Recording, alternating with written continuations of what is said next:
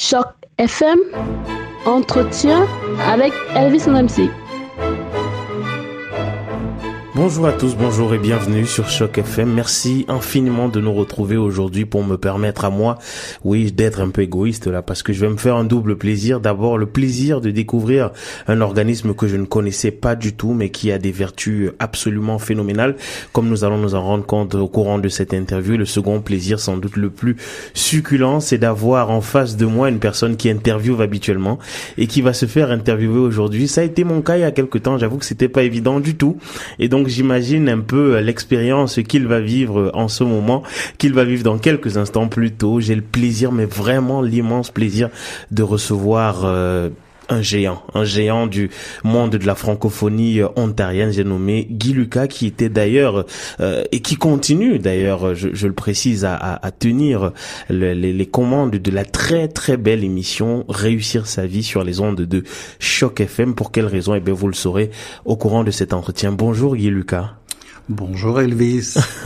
Comment ça va? Bah, Écoute, quelle introduction. Je, je rougis. Les gens, les gens, heureusement, les gens ne vont pas, ne me voient pas, mais je suis de la même couleur que le, le mur en arrière de toi dans le studio. Encore que j'ai le sentiment de n'avoir pas tout à fait euh, rendu hommage à la personne que tu es, parce que tu fais énormément. Euh, je veux dire, si on ne prenait que ton émission, parce que c'est vraiment ce que je sais de toi, tu as permis de faire découvrir des gens, de faire parler des passions, et, et c'est une chose absolument euh, phénoménale de mon point de vue. Donc c'est, ça me fait vraiment plaisir de t'avoir aujourd'hui dans ce studio pour que l'on apprenne aussi un peu à te découvrir toi et pour savoir ce que fait Guy Lucas au quotidien. Tu vas bien quand même? La vie est belle. Écoute, euh, moi quand euh, quelqu'un me demande comment ça va, je j'adore cette expression japonaise. Les, Japonais quand, quand on leur demande comment ça va, ils répondent ça va très bien grâce à vous.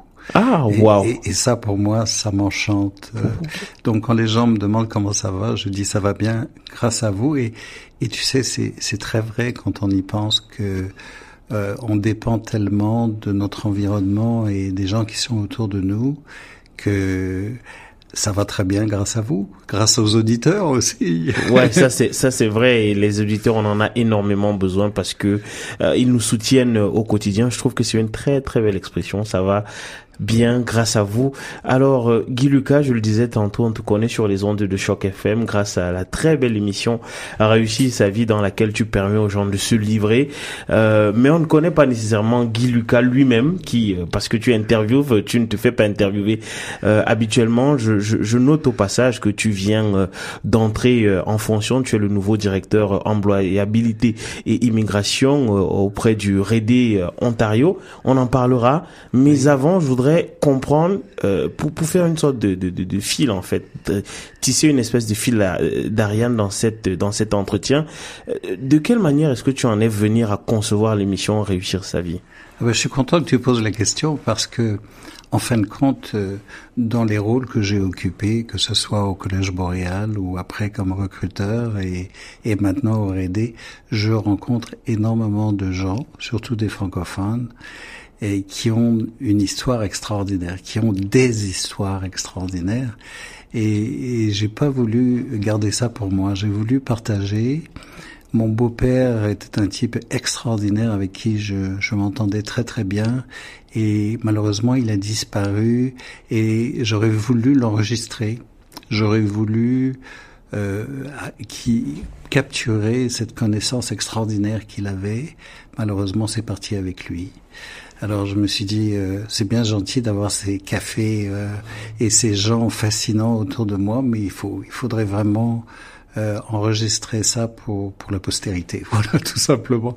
Et mais tu sais, tout à l'heure, je vais enregistrer ma 47e émission, dernière émission d'ailleurs, avec Maître François Boileau. Et ça a été extraordinaire parce que tous les invités que j'ai reçus ont ouvert leur cœur, ont vraiment partagé de manière extraordinaire et de manière très détendue aussi. Donc euh, c'était pour moi c'était un grand moment de bonheur, comme dirait comme disait Nana Mouskouri, la vie n'est pas parfaite mais il y a des moments parfaits. Et puis de recevoir ces gens-là, ça a été des moments parfaits. Mais euh, tu n'as pas le sentiment que tu fais une petite euh, vacherie aux auditeurs, là, une petite infidélité, parce que tu le dis, euh, tu l'annonces, et, ça courait déjà un tout petit peu la nouvelle. C'est ta 47e émission que tu enregistres et la dernière. Oui. tu, tu vas faire mal aux gens qui nous écoutent là. Ouais, mon intention, c'était pas faire mal, c'était de lancer une invitation pour que quelqu'un reprenne le flambeau, parce que je pense qu'on a besoin de connaître mieux les gens pas les gens qui se cachent, mais les gens qui sont derrière, euh, les gens qu'on rencontre tous les jours dans la francophonie, que ce soit des anglophones ou des francophones. Puis découvrir un petit peu comment ils sont arrivés ici à Toronto maintenant et, et parlent le français. Donc euh, c'est extraordinaire. Il y a des réfugiés, il y a des gens qui ont vécu la guerre, il y a des gens qui qui sont nés avec une cuillère d'argent dans la bouche, puis qui et qui un jour ont décidé de venir à Toronto parce que parce que leur moitié était canadienne et ils se sont rencontrés je sais pas où. Enfin, il y a toujours des histoires merveilleuses. Puis en plus, ils font des des choix de chansons qui évoquent quelque chose pour eux. Donc, euh, pour moi, c'est un enchantement parce que ça me permet aussi de redécouvrir des chansons francophones que j'avais que j'avais un peu oubliées. Alors tu parles de ces personnes qui ont des histoires merveilleuses, mais c'est quoi ton histoire à toi, Guy Lucas? Ben, tu sais, quand tu as fait la présentation, là, euh, j'étais un peu embarrassé parce que mon, proverbe favori, c'est euh, grandir en restant petit. Mais j'essaie que ça soit ma ligne de vie, ça. C'est-à-dire, euh, je suis content d'être invisible. c'est pour ça que je suis à la radio. Oui, c'est vrai. Mais malheureusement, aujourd'hui, on va faire une petite entrave à ta règle. Tu, tu vas bien être obligé de dire quelques petites choses te concernant. Donc, c'est qui Guy Lucas? Ben, Guy Lucas, c'est un francophone à Toronto. Euh, je suis arrivé à Toronto il y a 41 ans. Wow. En 1976. Wow. Je parlais pas un mot d'anglais. Et je me suis trouvé un emploi très rapidement. Euh. En fait, c'est amusant. Pour ceux qui connaissent, c'était au Harbour Castle. Il y avait un restaurant extraordinaire à l'époque qui était le Château Neuf. Et euh, j'avais postulé pour un emploi pour apprendre l'anglais sur le tas. Et, et le maître d'hôtel euh, qui parlait français m'a dit, écoutez, euh, j'ai pas d'emploi pour vous, mais je vous engage quand même parce que vous êtes le seul qui puissiez lire le menu et comprendre ce qu'il y a écrit sur le menu. c'est comme ça que j'ai eu mon premier emploi. Donc ça s'est bien passé.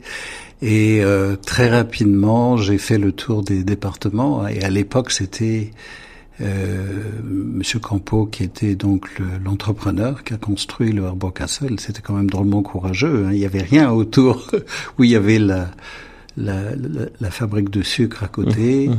Il y avait le Toronto Star, mais c'est tout. Sinon, le reste, c'était un marécage.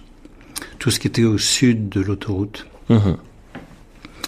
Et puis de fil en aiguille, euh, Hilton est, arrivé avec leur marque. Euh, donc c'était le, à l'époque le Hilton à Castle, et c'était vraiment un hôtel extraordinaire qui était le cœur de la ville au niveau de la restauration. De c'était c'était un endroit extraordinaire.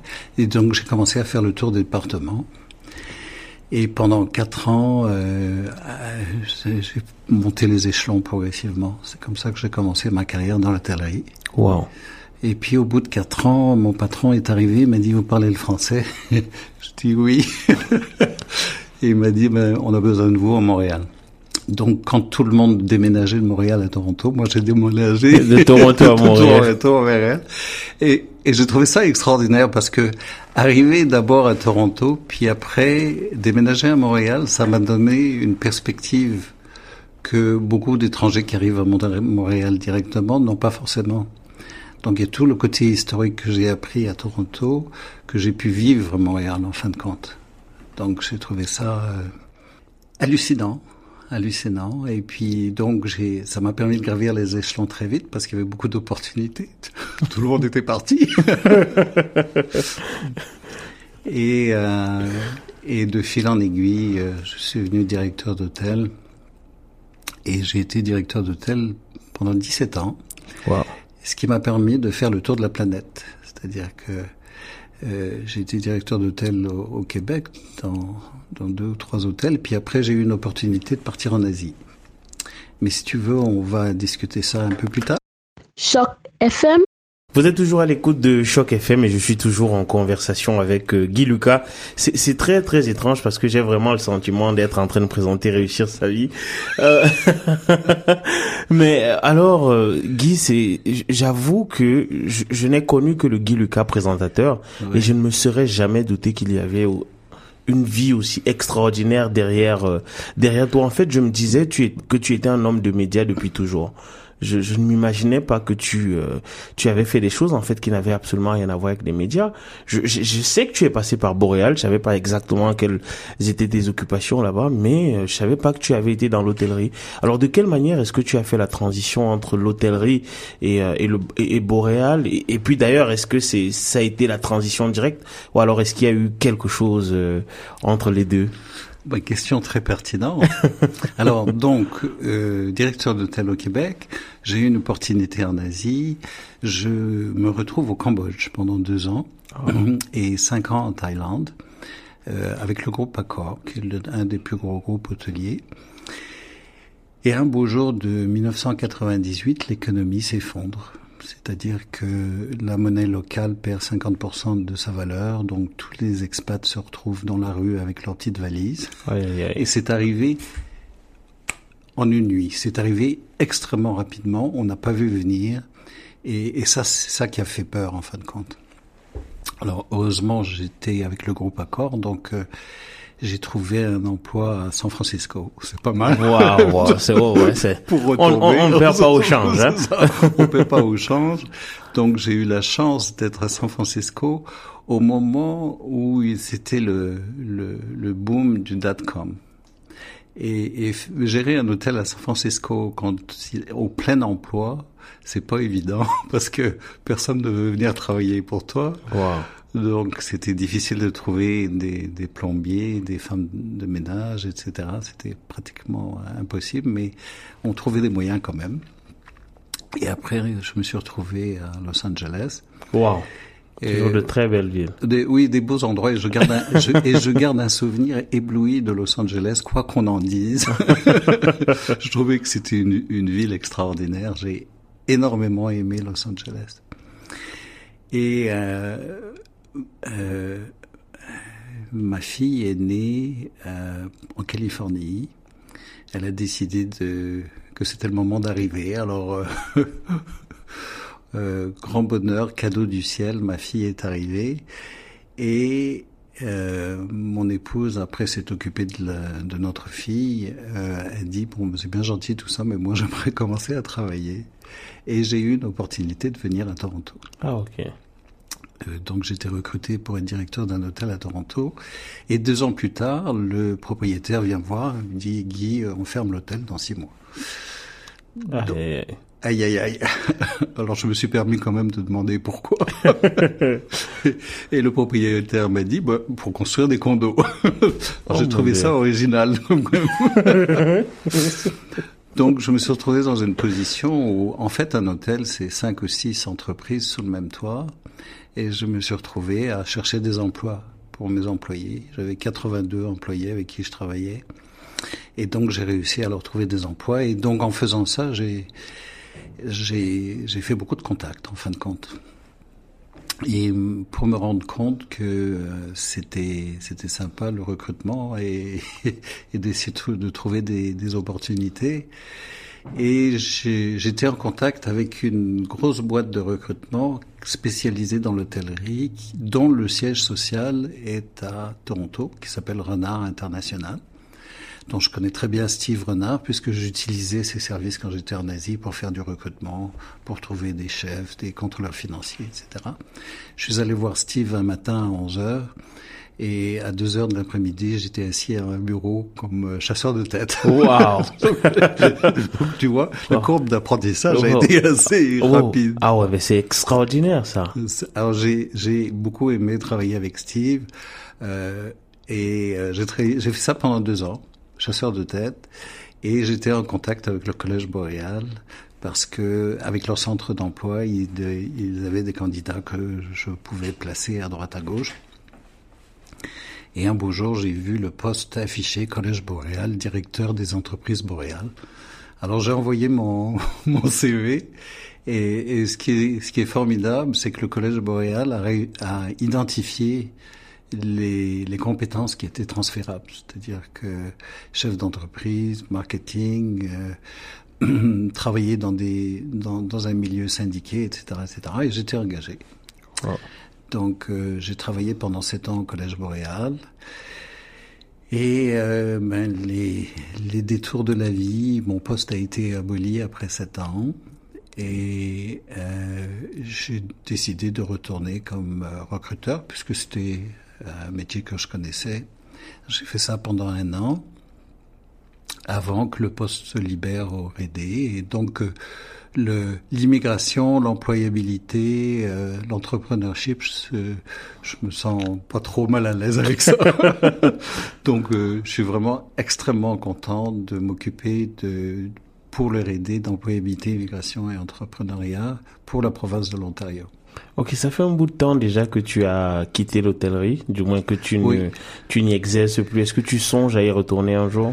Alors, Question directe, réponse directe, non. Wow. Alors c'est très surprenant parce que je vais te dire pourquoi. Ça ressemble à la passion d'une vie quand même. Tout à fait. Et puis euh, j'ai été très chanceux de pouvoir avoir une deuxième carrière ou même une troisième, non deuxième carrière, oui. Euh, je pense qu'il faut savoir se réinventer. Il faut savoir se réinventer. Je pense que l'hôtellerie a changé beaucoup. Euh, et je pense que les hôteliers vont vont regretter le reste de leur vie professionnelle d'avoir confié euh, euh, leur système de réservation à Internet. Euh, je pense que Internet a complètement changé le, le paysage.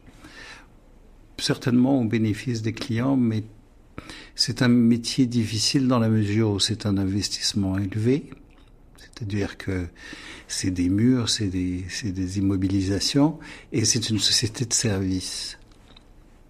Donc, euh, un métier de d'équilibre très difficile. Alors, quand il y a beaucoup de ressources comme euh, au Moyen-Orient ou en Asie, euh, c'est encore de l'hôtellerie traditionnelle avec du service, avec des, des endroits confortables et luxueux. malheureusement, ici, c'est devenu un, un, métier extrêmement difficile parce que tout est guidé par le côté finance et que le client euh, passe en second plan. Donc c'était plus j'ai eu la chance de vivre l'hôtellerie passionnante, excitante, un vrai métier. J'ai peur aujourd'hui que ce métier euh, ait moins de saveur et moins de goût. Donc euh, être passé à autre chose, c'est sympa. Euh, et, beaucoup de gens qui sont restés dans l'hôtellerie me le disent, ils disent comment as-tu fait? Oh. Alors c'est très impressionnant parce qu'on ne se douterait pas euh, euh, quand on ne connaît pas un environnement des difficultés qui sont inhérentes de, de, de, des conflits en fait que vivent les gens qui, qui, qui opèrent et puis aussi des, des, des, transformations dont ces personnes sont souvent victimes. Alors on a parlé de tes différentes carrières, de l'hôtellerie, de Boréal, euh, de, de, ton travail de chasseur de tête et de Rédé maintenant. Euh, alors la première chose peut-être à faire, ce serait de définir Rédé euh, et ensuite de nous dire quelle est sa mission pour que l'on comprenne euh, bien quelles seront tes attributions. Alors, le, le va fêter ses 20 ans au mois de septembre, à la fin septembre. Et le REDE, d'abord, c'est le REDE Canada. C'est un organisme fédéral qui est basé à Ottawa et dont la mission principale et première est le développement économique des minorités. Donc, REDE Canada a des divisions dans chaque province qui portent des noms différents, parfois le nom de, le nom de Rédé, et en Ontario, ben c'est Rédé Ontario, qui est aussi basé à Ottawa. Et euh, ils s'occupent, ils ont des agents de développement économique partout dans la province, et personnellement, je m'occupe donc d'employabilité, immigration euh, pour toute la province aussi, avec des agents à Toronto et des gens, des agents basés à Ottawa. C'est sûr qu'on développe en ce moment, ou on travaille sur une plateforme qui s'appelle Magnet, qui va révolutionner euh, toute l'approche euh, au niveau des employeurs et des gens, des candidats, euh, aussi bien avant leur arrivée, on a on a un programme qui s'appelle Pré-départ, qui est géré par Rede Canada et quand ils arrivent ici, tout un service d'accompagnement jusqu'au temps où ils s'intègrent dans le système et qu'ils aient plus besoin de nos services. Donc, donc une mission euh, très très sympathique et puis qui, qui avait l'air, tu as vraiment l'impression de contribuer à quelque chose d'utile, quoi. Ok, très bien. Alors tu me disais tout à l'heure que ce n'est pas tout à fait euh, euh un organisme gouvernemental. C'est c'est quoi euh, la nature réelle de cet organisme-là? Est-ce que c'est un organisme privé? Est-ce que c'est gouvernemental? Alors c'est une association à but non lucratif et comme les systèmes gouvernementaux au Canada fonctionnent toujours un peu suivant le même modèle, c'est-à-dire toujours un peu, c'est un peu compliqué dans la même phrase, fonctionne suivant le même modèle, c'est-à-dire que c'est le gouvernement qui a des budgets qu'il s'attribue euh, pour diverses missions et il confie ça, il confie ça à des agences. Donc, euh, Rede Canada a reçu la mission de s'occuper du développement économique des minorités. C'est-à-dire qu'au Québec, il s'occupe des minorités anglophones et dans le reste de, du Canada, des minorités francophones. Et Rede Canada a confié le mandat à Rede Ontario de s'occuper du développement économique, etc. Donc c'est comme ça que ça fonctionne. Dans une, euh, une mission très très passionnante pour toi.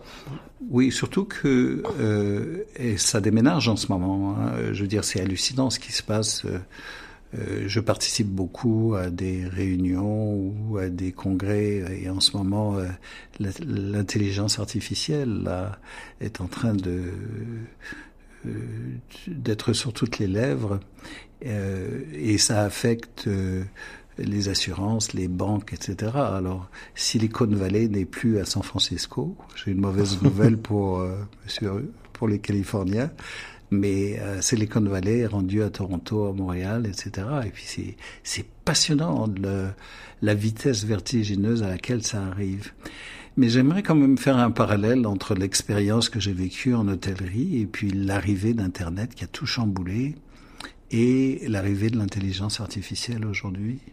Donc je pense qu'il faut, il faut réfléchir ensemble. Euh, je pense que les questions, est-ce que ça va supprimer des emplois, etc. Euh, c'est pas vraiment la bonne question, mais je pense que c'est un moment de réflexion intéressante, surtout quand on s'occupe de employabilité et de développement économique. Mais il y a énormément d'aide aux start-up.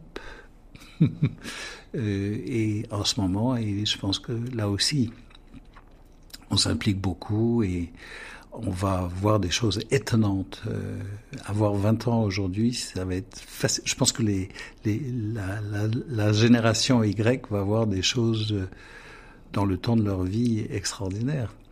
Euh, c'est amusant parce que euh, j'ai un ami qui a une petite fille de 4 ans et, et il disait euh, elle va vivre le 22e siècle. Et, et, je trouve que ça remet les choses un peu en perspective par rapport aux décisions qu'on prend aujourd'hui, notamment vis-à-vis -vis de l'environnement. Euh, au fond, ces, ces, ces enfants nous font réfléchir. Ouais, c'est vrai. On, on, se pose énormément de questions sur. Euh, c'est très intéressant en fait. J'avoue que je, je, je, bois vraiment avec beaucoup de plaisir euh, euh tes paroles et ça fait plaisir surtout de t'entendre parler. On sent beaucoup beaucoup de, de conviction et beaucoup d'attachement aussi à un certain nombre de, de, valeurs quand tu quand tu t'exprimes. tu as transité par la radio. Est-ce qu'on peut imaginer que tu que tu y reviennes un jour? Je reviendrai. Euh, dans les engagements que j'ai pris quand j'ai pris le poste R&D, c'était de cesser euh, toute activité qui n'était pas reliée au R&D. Je pense qu'il est très normal. C'est une question euh, quelque part de principe et d'éthique. Mais euh, oui, si un jour, si un jour très lointain, je décide de prendre ma retraite, euh, ça me fera très plaisir de revenir comme volontaire à chaque FM. Oui, peut-être avec une autre émission d'ailleurs. Ouais, ben, on t'accueillera avec beaucoup beaucoup de plaisir. Euh, alors pour terminer, euh, Guy, euh, imaginons que je, je, je, ne sais pas moi que tu veuilles jouer une musique parce que tu as quand même fait jouer énormément de musique aux personnes que tu recevais dans ton émission, une musique qu'on fera jouer juste à la fin de, de cet entretien. Une seule. La, de, de, quelle musique est-ce que tu choisirais? Oh bah, je vais te révéler un grand secret. Je voudrais qu'on joue euh, Julien Clerc, Femme, je vous aime. Oh là là.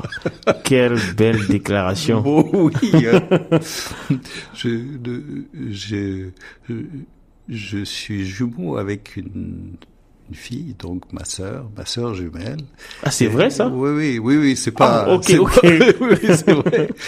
Et et je pense que d'avoir été en présence euh, d'une femme ou des femmes dès mon plus jeune âge, ça m'a permis d'avoir une appréciation euh, extraordinaire, ben, une admiration pour les femmes extraordinaires. J'adore les femmes, je suis désolé. Ça ne veut pas dire que, je suis un coureur, non, pas du tout. J'ai beaucoup trop de respect pour les femmes pour, euh, pour commencer à courailler. Je pense que les femmes sont, sont beaucoup de plans euh, bien plus en avance et bien plus intelligentes que nous.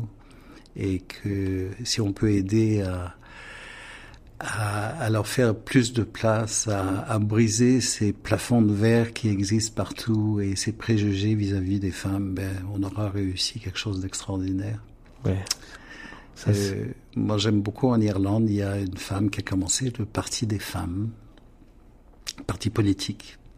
Et elle avait commencé ça comme presque une plaisanterie. En fait, ça a pris un, une grande ampleur. Et, et, dans le parti des femmes en Irlande, il y a beaucoup d'hommes qui soutiennent et qui comprennent que la femme sont indispensables au bon fonctionnement de nos sociétés. Il n'y a pas besoin d'être en guerre pour le comprendre. Je pense que et voilà. Alors Julia Claire, wow. si tu veux bien. Ouais ouais. Si je peux me permettre quand même, euh, et je, je, ferme la parenthèse euh, à, à contre-cœur de mon admiration pour les femmes, mais euh, au RED, on, on voudrait vraiment que les, les résidents permanents et les immigrants, les réfugiés acceptés euh, viennent nous voir, viennent nous rencontrer. On, serait enchanté de, de les aider. Je pense que quand on arrive à Toronto, on, on veut s'intégrer à toute vitesse, mais si on le fait sans, sans aide, on risque de mettre beaucoup plus de temps. Tandis que si on a quelqu'un pour nous tenir la main, au moins pendant nos premiers pas, euh, on va économiser du temps, de l'argent et beaucoup d'énergie et, et, probablement réussir plus rapidement aussi. Ok, alors Guy, j'ai dit qu que c'était la dernière question, mais euh, je, je, je, promets que celle-ci c'est la dernière. Euh, ça fait plus de 40 ans que tu es à Toronto. Est-ce que la ville a beaucoup changé? Écoute, quand je suis arrivé à Toronto, j'avais 22 ans et puis je suis tombé en amour avec Toronto. Puis je pense que J'allais dire, c'était comme des premières amours. Hein. tu, tu n'oublies jamais. et, et c'était chimique, c'était énergie, c'était tout ce que tu veux. Alors, bien sûr, ça, ça a énormément changé, mais en 76, quand je suis arrivé, euh, la ville était très victorienne, très conservatrice. Euh, les, les dimanches étaient secs, il n'y avait pas d'alcool. Il n'était pas question de prendre une bière dans son jardin parce que dans les dix minutes qui suivent, les voisins avaient appelé la police. Wow. Et, donc, et, et, surtout ne pas laver tes, tes vitres, tes carreaux euh, le dimanche parce que les gens te jetaient un coup d'œil, l'air de dire euh, qu'est-ce que tu fais là? Ah, donc c'était c'était une ambiance un peu spéciale, mais je suis arrivé au moment où tout ça a éclaté, si tu veux, où Toronto s'est éclos comme comme une fleur extraordinaire qui, avec toutes sortes d'influences, toutes sortes de communautés qui sont venues contribuer à quelque chose. Donc, moi, je trouve que Toronto a bien grandi, a grandi euh, de manière superbe. Il y a des villes qui vieillissent mal. Toronto vieillit très bien, oh, oui, ça, malgré tous les problèmes. Mais les problèmes, c'est normal. Hein, ça fait partie de la vie. La vie, c'est fait pour apprendre. Mais je trouve que Toronto est un bel exemple de réussite. Ouais. C'est pour ça que j'y suis encore d'ailleurs. J'ai l'intention d'y rester. eh bien, c'est tout le mal que nous nous souhaitons à nous de t'avoir ici pour longtemps encore. Merci infiniment, Guy Lucas, d'être passé euh, dans ce studio et surtout d'avoir accepté de jouer le jeu, d'être pour une fois euh, l'interviewé. Je te remercie vraiment infiniment. Je pense que tu as marqué euh, et tu continues à marquer nos auditeurs par la beauté de ta voix, par la chaleur de tes conversations et aussi par la grandeur de ton âme. Merci infiniment, Guy Lucas. Merci Elvis, à très bientôt. Merci, à très bientôt, bye bye.